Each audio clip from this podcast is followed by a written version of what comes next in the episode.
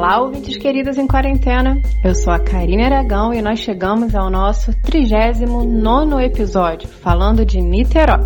E eu sou Leonardo Sherman e esse é o Nadando na Modernidade Líquida, o seu mergulho semanal em diálogo e complexificação do cotidiano. No episódio de hoje, nós falaremos sobre as nuvens negras que pairam sobre o país em função das queimadas no Pantanal e na Amazônia. Na nossa primeira parte, nós discutiremos sobre as responsabilidades ou as culpas por trás desses incêndios florestais.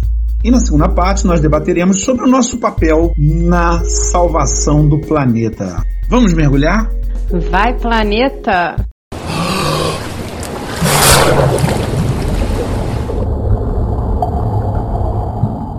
Nas últimas duas semanas, nós tivemos notícias impactantes sobre a situação dos biomas brasileiros. Tanto a Amazônia quanto o Pantanal pegaram fogo de maneira, de uma maneira ainda mais grave do que já vinha acontecendo nos últimos anos. Cerca de 20% do Pantanal, a área queimada do Pantanal já ultrapassou cerca de 2 milhões de hectares. Isso corresponde a cerca de 10 vezes a cidade do Rio de Janeiro e a cidade de São Paulo juntas. É algo absolutamente gigantesco o que nós estamos presenciando, inclusive com consequências só vistas em filmes de terror, ou então filmes de catástrofe, como nuvens de fumaça que ocupam um, um, espaço gigantesco no céu do país. As nuvens de fumaça chegaram a São Paulo e os seus efeitos foram sentidos inclusive no Rio de Janeiro, a milhares de quilômetros do Pantanal e da Amazônia. Então, a nossa situação nesse ano mesmo com as chuvas que chegaram, a situação é muito grave. E dentro disso, eu te pergunto, Karine Aragão, minha amiga, qual a sua culpa nisso tudo? Qual a sua responsabilidade nisso tudo? Fogo no Pantanal. E você, e eu, e nós com isso?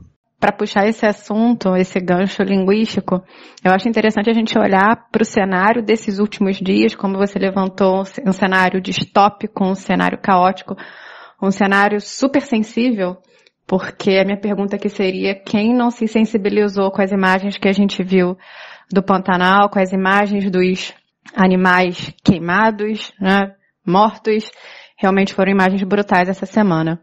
E como costuma acontecer nas redes sociais, a gente teve aí um movimento bipartido, né? Aquela nossa tentativa de polarização, concretização, eu diria, de polarização que não leva a resolução de nada.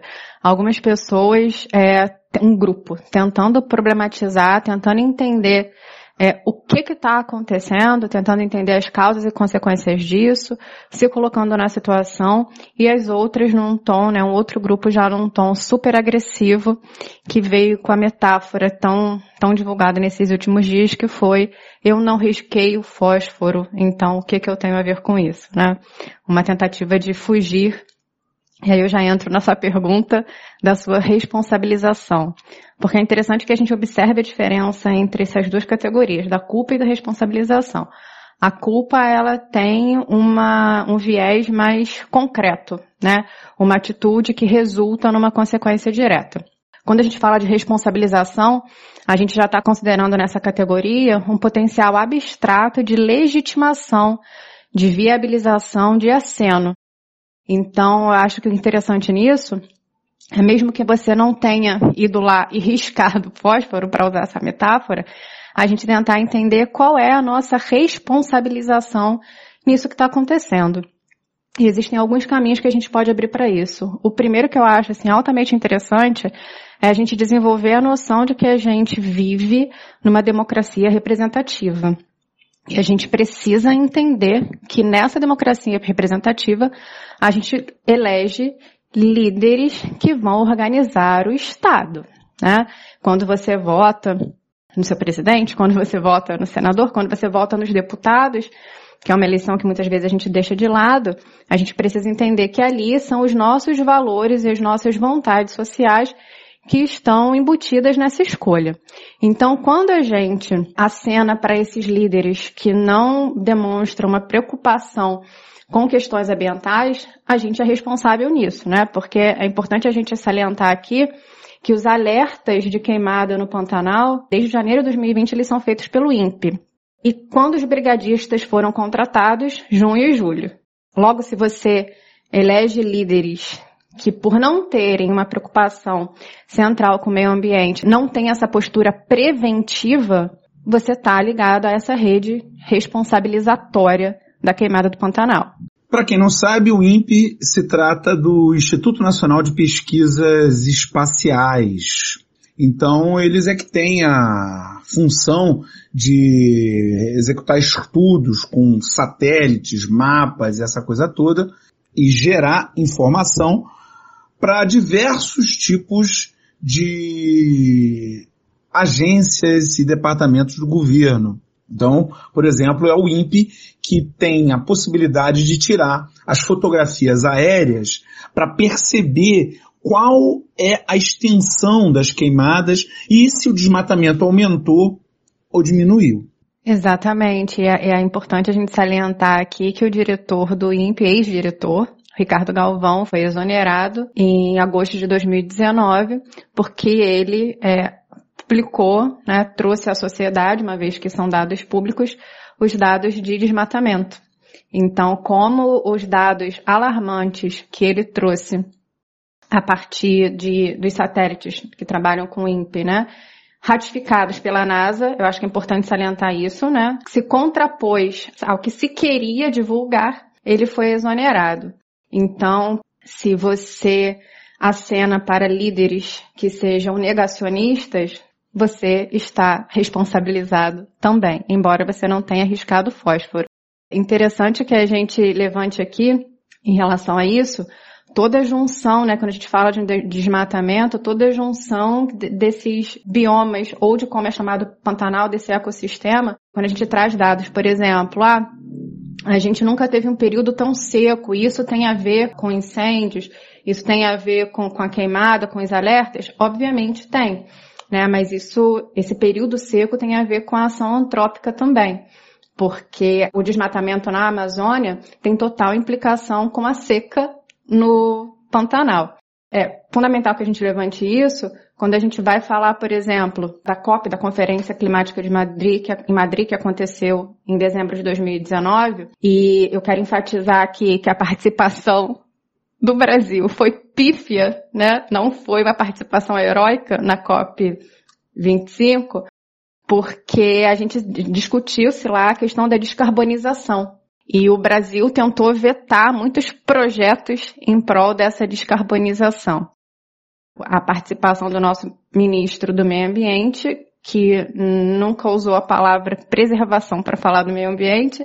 Não, mais do que isso, mais do que isso. O ministro do Meio Ambiente, na célebre reunião do dia 22 de maio, falou em passar a boiada, aproveitar o momento terrível de pandemia para passar a boiada. Não é, isso não é informação interna, isso está mais do que divulgado, tudo quanto é jornal aí.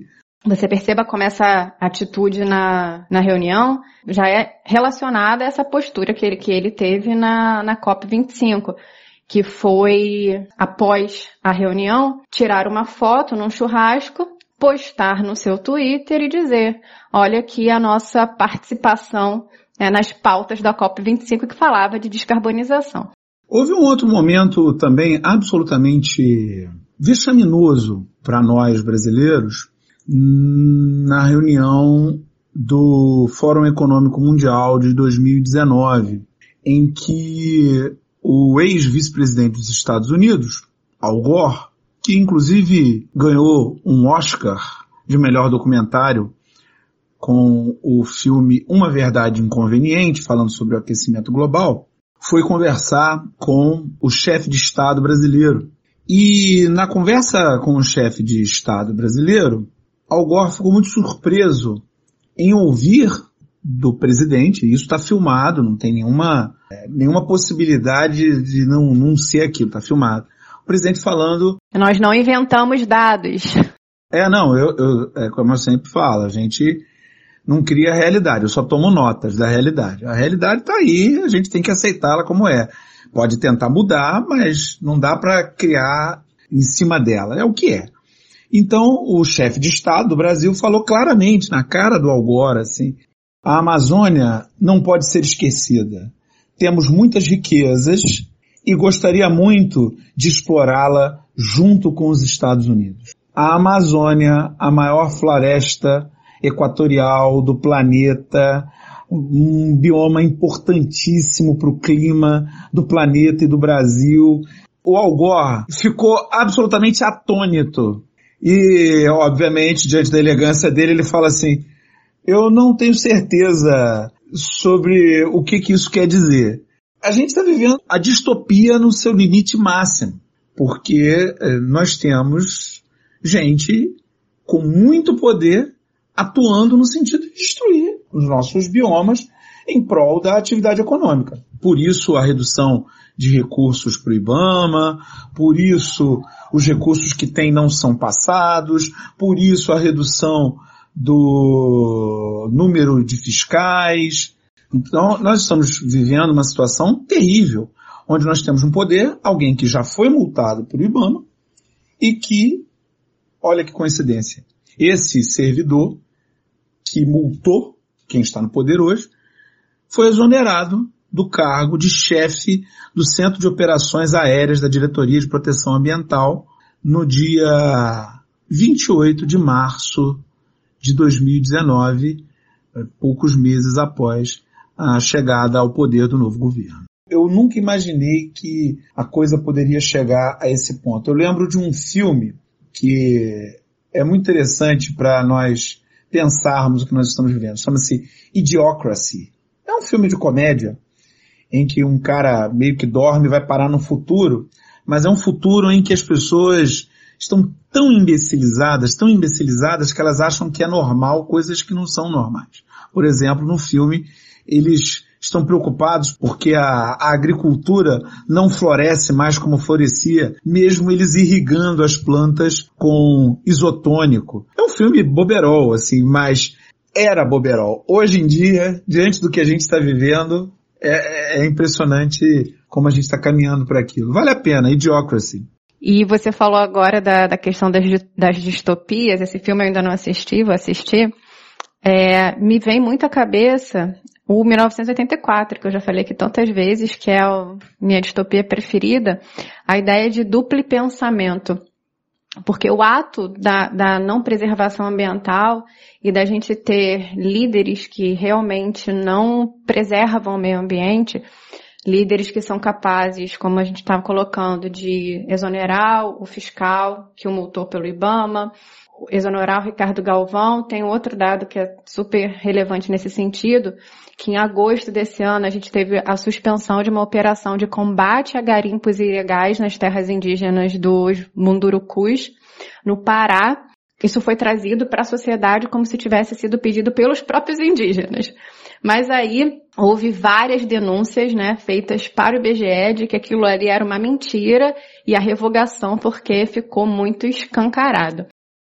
E aí, apesar dessas atitudes que a gente listou, a gente tem um, pronunciamento social que se coloca a favor do meio ambiente. Então, quando eu trago o George Orwell lá para a gente pensar no duplo pensamento, é por isso.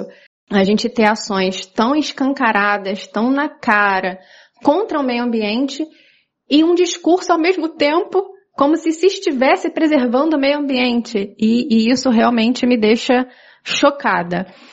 Acho interessante a gente levantar também aqui, quando a gente fala de, de responsabilizações, né? a gente está falando quanto a nossa escolha de líderes é importante nesse processo de, da nossa responsabilização pelo que está acontecendo, as enquetes que a gente fez nos nossos perfis. Data NML em ação mais uma vez. Adorei grande instituto de pesquisa. Se bem que tanta coisa agora está virando instituto de pesquisa que, Opa. enfim, mas vamos lá. É, mas a gente tem financiamento nenhum não, hein? É, nenhum, nenhum. E, ressalto, sem dados falsos. Mas a gente fez essas enquetes e no meu perfil eu perguntei se só quem seria o responsável é quem riscou o fósforo, para usar essa metáfora. E eu tive uma porcentagem de 5% de pessoas respondendo que sim, a culpa é realmente de quem riscou o fósforo e 95 respondendo que não, já nós seríamos responsáveis de alguma forma. Aí fica aberto para cada um pensar o seu grau de responsabilidade nisso tudo. Mas eu coloco aqui que a nossa é, não percepção da, da nossa democracia representativa e a nossa opção pela ignorância também é algo que nos responsabiliza. E aí chamar a atenção, por exemplo, a gente deveria estar focado em saber o que que, o que está sendo feito ou o que, que precisa ser feito para que a gente tenha uma vida mais sustentável no século XXI. E eu vou chamar a atenção da Agenda da ONU 2030 porque eu acho um documento que precisa ser conhecido. A gente não deveria optar pela ignorância de não lê-lo, né, conhecer as suas metas. E ele vai chamar a atenção em relação ao combate ao desmatamento. E eu quero só ler o trechinho do, desse, dessas ações em relação ao combate ao desmatamento para a gente pensar onde está o Brasil nisso tudo. O que o Brasil está fazendo em relação a essas premissas colocadas pela ONU. É, em trecho curto, a ONU vai dizer assim: o combate ao desmatamento se faz com transparência, ponto negativo já aí para né, nós. Investimento em ciência, resguardo de unidades de conservação e terras indígenas, investimento em órgãos especializados em combate ao desmatamento e queimadas e controle social. Então pensemos onde está a atuação do nosso Ministério Ambiente, que esse ano funciona com menos verba, tá? Só para ressaltar aqui que também nós temos menos verbas para operar, porque o meio ambiente talvez não precise dessa urgência toda, segundo o seu ministro funciona com menos verba e a verba que tem não é aplicada, que é uma coisa que é, tem acontecido com muita frequência. É, eu também fiz uma enquete, nosso Data NML. O melhor instituto de ciências humanas aplicadas ao cotidiano. Deste quarteirão. Lá eu perguntei se nós deveríamos proteger a Amazônia e o Pantanal ou deveríamos ir pela linha do desenvolvimento econômico. E foi uma lavada. 97% dos que responderam à enquete se colocaram ao lado de proteger a Amazônia ou Pantanal. Houve 3% que responderam que o mais importante seria o desenvolvimento econômico. Proteger a Amazônia ou Pantanal ficaria em segundo plano. Agora, foi interessante notar também que eu recebi um bom número de mensagens, que daria aí no total cerca de uns 5% de quem respondeu à enquete, de pessoas que buscavam um caminho do meio. O que essas pessoas diziam é que o ideal seria garantir a proteção dos biomas brasileiros, ao mesmo tempo que gerasse desenvolvimento econômico, ou alguns até indo mais longe, dizendo que a própria proteção, eu acho que seria ótimo a gente acreditar nisso, mas não é o que está acontecendo. E não é só no Brasil em que a gente está vivendo essa distopia com as nossas onças pintadas com as patas queimadas, os animais correndo sem encontrar água, populações deixando os seus lares porque o fogo vem de tantos lugares que pega fogo em tudo, não tem como escapar. Isso está acontecendo no mundo inteiro, porque o nosso sistema é baseado na exploração do planeta, em retirar os recursos naturais, em destruir tudo.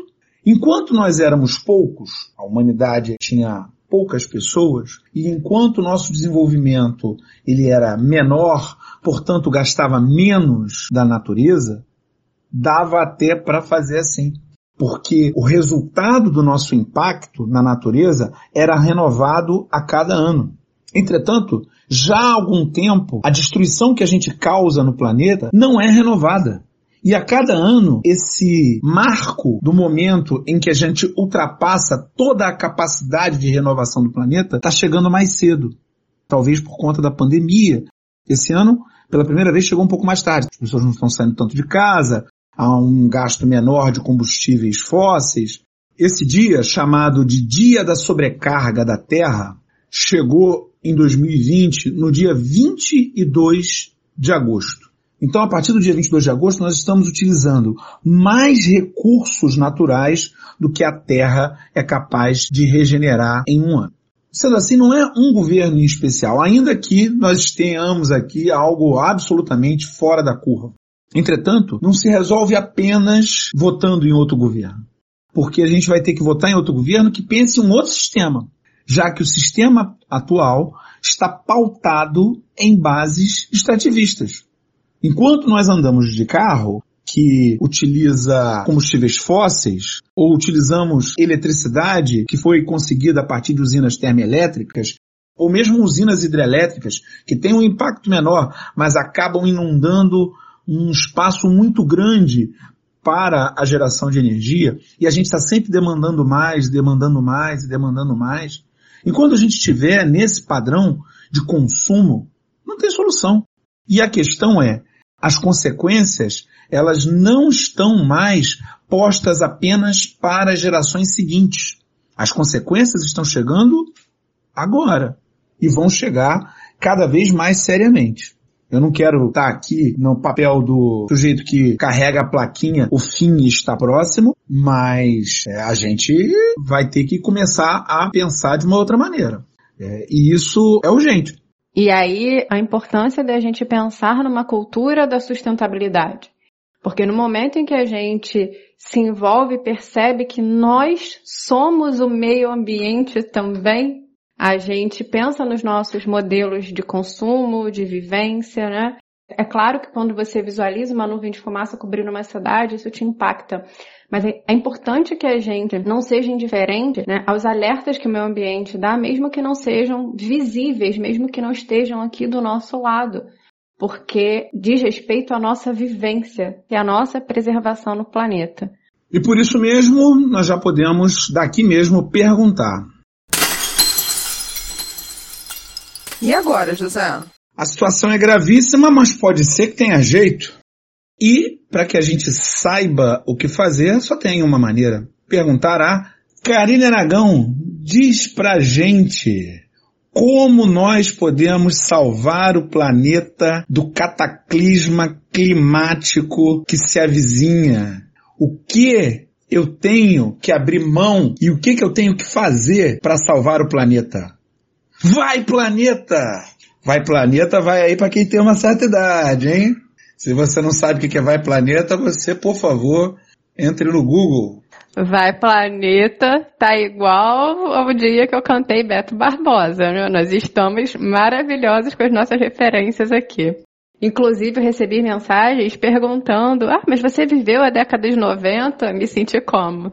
Novinha, né? Viveu a década de 90? É! Você, você é, Quem não é, viveu na década de 90 É, você era. Gente, é, tá vendo? A minha é, foram perguntas assim. Você tem 20 mim. anos, carinha, agora?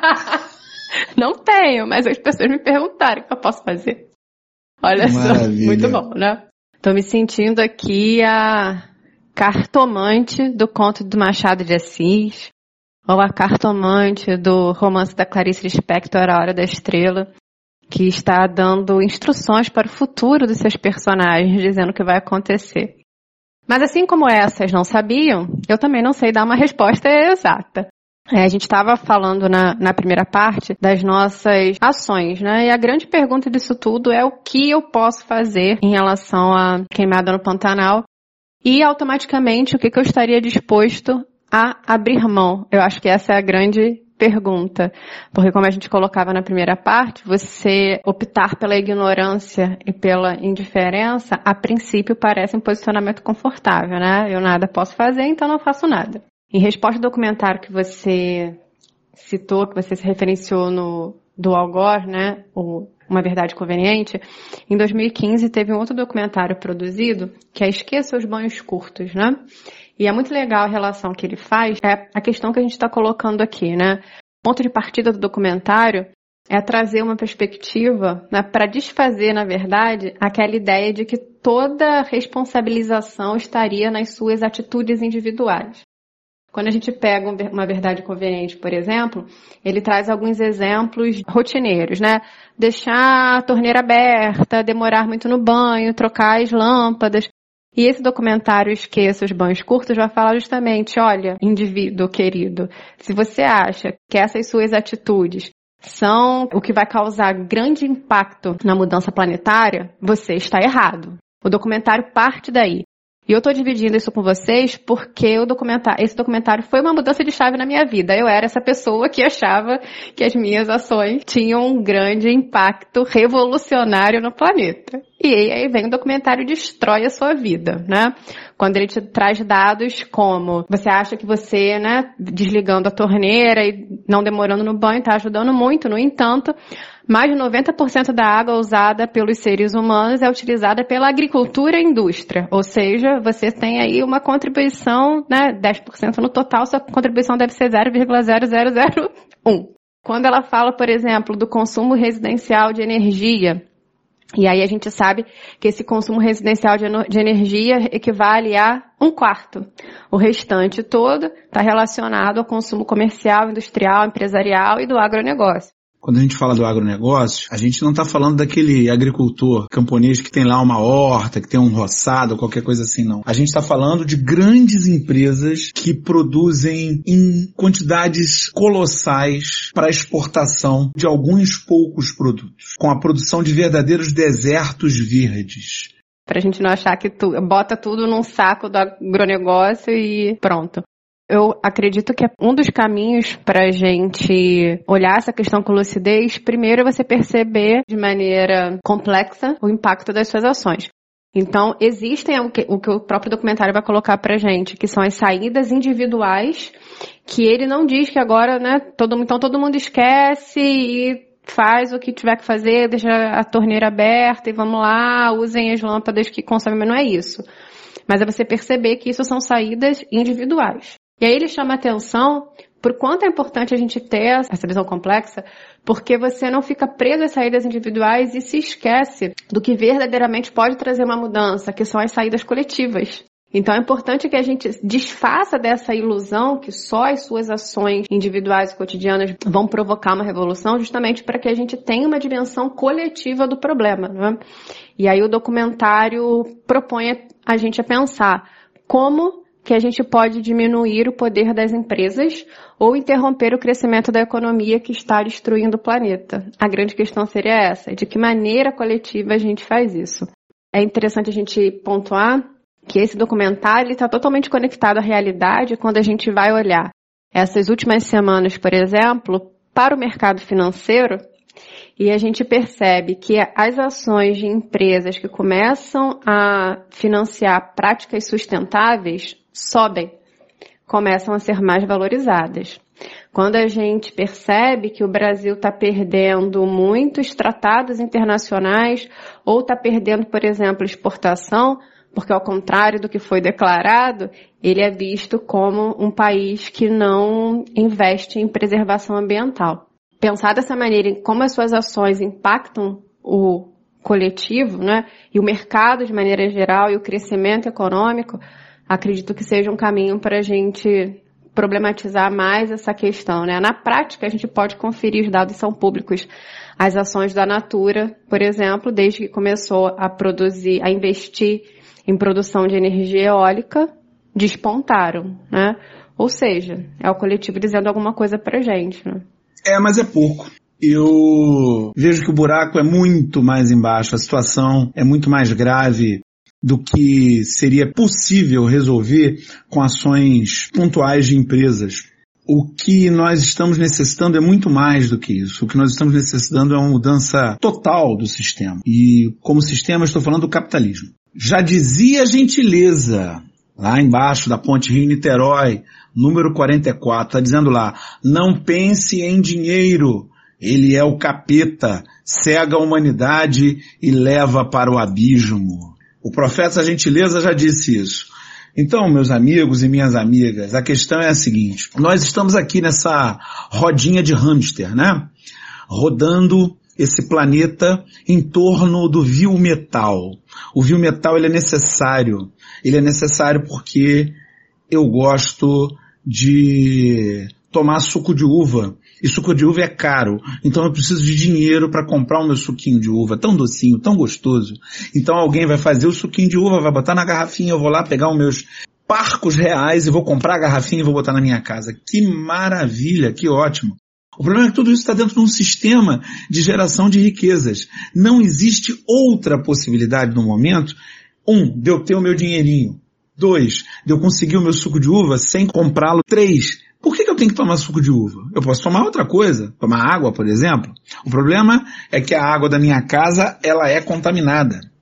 Eu tenho que comprar a água da minha casa porque a água daqui de casa é contaminada. Então eu tenho que tomar outra água. Então eu tenho que comprar numa garrafa. Para isso eu vou precisar de reais que eu preciso conseguir em algum lugar. Então eu vou lá, trabalho, dou minha força de trabalho, pego dinheiro e vou girando essa rodinha assim. Acontece que essa rodinha, ela é girada independentemente das questões ambientais. Ninguém que está produzindo água, ou que está produzindo suco de uva, ou que está extraindo petróleo, está preocupado da necessidade daquilo. Ninguém está preocupado da necessidade da produção, a necessidade real, a necessidade humana para a manutenção das vidas. A gente está preocupado com o crescimento, com a bolsa de valores, com o aumento dos lucros, com o pagamento de dividendos aos acionistas. Tudo maravilhoso. O problema é que o planeta não aguenta. E o que nós precisamos para ontem é uma economia que não seja mais pautada no crescimento. Porque é isso que nós temos hoje. Uma economia pautada no enriquecimento e no crescimento constante. Só que tem um detalhe. É tudo muito bonito falar isso, né? Então vamos paralisar a economia. É. E aí o que, que a gente faz com os milhões que estão situados na linha da pobreza ou abaixo dela vivendo na miséria. Essas pessoas precisam de enriquecimento. Já para ontem. Será que o planeta aguenta uma paralisação da economia? Vê o que está acontecendo nessa pandemia aí. Para a natureza foi ótimo. A gente diminuiu um pouco a destruição do planeta. Mas por outro lado, olha os efeitos na vida dos seres humanos. A situação não é fácil. A gente precisa de um novo sistema. Porque o que a gente está fazendo é todo dia repetir o que a gente sempre fez. Sendo assim, a única maneira viável, pelo menos num primeiro momento, da gente ter um novo sistema é começar a pensar de uma maneira diferente. Aquelas ideias, né, dos R's. Reutilizar, reciclar e reduzir. É para começar. Só que para a gente passar a reutilizar, reciclar, a gente vai passar a ter que pensar de uma maneira diferente. Por exemplo, a gente vai ter que parar de dar valor a roupas novas. Não pode ter roupa nova. Você tem que usar a sua roupa até ela acabar. Mas quem? Ah, não, mas eu quero ficar bonitão, eu quero ficar gostosinho. Pois é, mas se você vai ficar gostosinho com roupa nova, quer dizer que não vai, não vai fazer o que deveria fazer. E isso é uma coisa simples. Só que para isso, a indústria da moda vai quebrar. Porque a indústria da moda vive de criar necessidades imaginárias. A moda primavera-verão, outono-inverno. Que na verdade não são mais essas duas. Cada empresa dessa agora tem 50 coleções por ano. E coisas até mais simples, a ilusão de que você precisa de uma roupa nova a cada evento. Isso é completamente abstrato. Você precisa de um celular novo, mas aí a empresa que cria o celular para quebrar depois de X anos, ela vai ter que mudar também. Mas como é que ela vai se manter? É uma nova forma de pensar as coisas. É uma nova forma. Porque isso mexe diretamente com o que a gente valoriza no momento. A forma que a nossa mentalidade ocidental capitalista está montada é baseada na ideia de que eu tenho dinheiro, então eu posso. Só que o planeta está dizendo é que mesmo que você tenha dinheiro, não haverá oxigênio para comprar, não haverá água para comprar. Não há salvação para isso. Nenhum dinheiro vai poder nos salvar. É claro que alguns pensam, eu me salvo, salvo a minha galera, salvo a minha família e largo o resto para lá. Mas sinceramente eu acho que nem isso vai ser possível. A reflexão que a gente tem que fazer é muito profunda. O mundo que a gente quer ter e o mundo que a gente quer deixar para as nossas próximas gerações vai depender de uma mudança nesses padrões de consumo que existem hoje, baseados hoje na futilidade, na vaidade e na inutilidade. E pelo que eu vejo aí nas redes sociais, sinceramente, acho que a gente está longe disso. É, até porque o conceito de sustentabilidade é bem amplo. É, não é faça uma horta em casa. O conceito de sustentabilidade corresponde a uma vida harmônica. E como a vida nossa, a nossa vida planetária pode ser harmônica, como você colocou, se há pessoas que consomem sob o viés da futilidade, enquanto pessoas que vivem, enquanto há também pessoas que vivem em situação de miserabilidade. Esse planeta que comporta essa vida realmente não pode ser sustentável. E aí é que está meu ponto. Eu não acho que existem pessoas, eu acho que todas as pessoas consomem dessa maneira. E mesmo quem não consome, está embebido nessa visão de mundo e que só está esperando ter um pouco mais de dinheiro para entrar nesse caminho. É o que se valoriza nas televisões, na internet, nos meios de comunicação. E para a gente mudar isso, a gente vai ter que voltar para um padrão de consumo do século XIX, século XVIII. Claro, não exatamente, mas muito próximo daquilo. Muito próximo daquilo. Olha, se for para voltar no passado, me deixa lá no século XIX, convivendo com Machado de Assis, eu vou adorar, Lima Barreto, vamos voltar para lá. É, o problema é que não tinha vacina, né? Ai, não. Agora você me deixou confusa. Agora eu não sei mais em que século eu quero estar. Pois é, a gente só precisa do, da volta do padrão de consumo, que era um, um padrão de consumo antes desse capitalismo ligado à sociedade de consumo. A gente, a gente não tem como escapar muito. O que tem que ser eliminado é a sociedade de consumo. A sociedade de consumo tem que ser eliminada. Agora, a questão é como que se elimina a sociedade de consumo sem destruir a economia do planeta e garantindo recursos para todas as pessoas. É isso aí que está em jogo. No momento eu acho que o, o caminho está nesses três R's aí, ou nos R's todos que tem mais do que os três R's, que é por aí. A gente tem que começar a pensar de uma outra maneira. E aí sim a gente vai poder gritar com alegria e felicidade. Vai planeta! E com o nosso Vai Planeta nós vamos direto para as nossas mensagens na garrafa. E a primeira mensagem é a mensagem da nossa amiga Ana Cristina Borges, que comenta o episódio sobre o patriotismo. Ela diz que acha que é possível ser patriota em 2020, mas não esse patriotismo midiático e de Facebook, não esse patriotismo que mais beira ao fanatismo e ao fascismo. Como podemos dar credibilidade a um representante político que se diz patriota se o mesmo repudia as nossas origens, as nossas populações indígenas, não respeitando e não preservando seus ambientes naturais? Podemos mesmo assim ser patriotas quando nos referimos aos movimentos artísticos e literários, como muito bem citou Karine Aragão, quando pensamos nas nossas pesquisas científicas e na sua colaboração na melhoria da qualidade de vida, vide o envolvimento das nossas universidades públicas e também da Fiocruz na pandemia. E quando também pensamos em educação e reverenciamos o nosso querido Paulo Freire, gostaria de ressaltar dois líderes atuais que para mim são referências de resistência. O padre Júlio Lancelotti e o líder indígena e antropólogo Ailton Krenak. Meus queridos amigos, apesar de tudo, ainda há esperança. Beijos no coração de vocês. Um beijo esperançoso para você, Ana. O Ailton Krenak, que vamos ressaltar, ganhou o prêmio Juca Pato como intelectual do ano, oferecido pela União Brasileira de Escritores. Então, uma referência realmente muito bacana para a gente seguir. E nós recebemos mensagens muito legais também, Leonardo Sherman, quando eu postei o card do nosso episódio confessando que o episódio que eu quero fazer é aquele que tem como título A Pandemia Acabou e Agora, o meu episódio dos sonhos. E aí alguns ouvintes disseram pra gente que quando a pandemia acabar, eles merecem um episódio presencial. Mal sabem eles que a gente já estava planejando isso, não é mesmo? É, mas a pandemia veio e furou os nossos sonhos.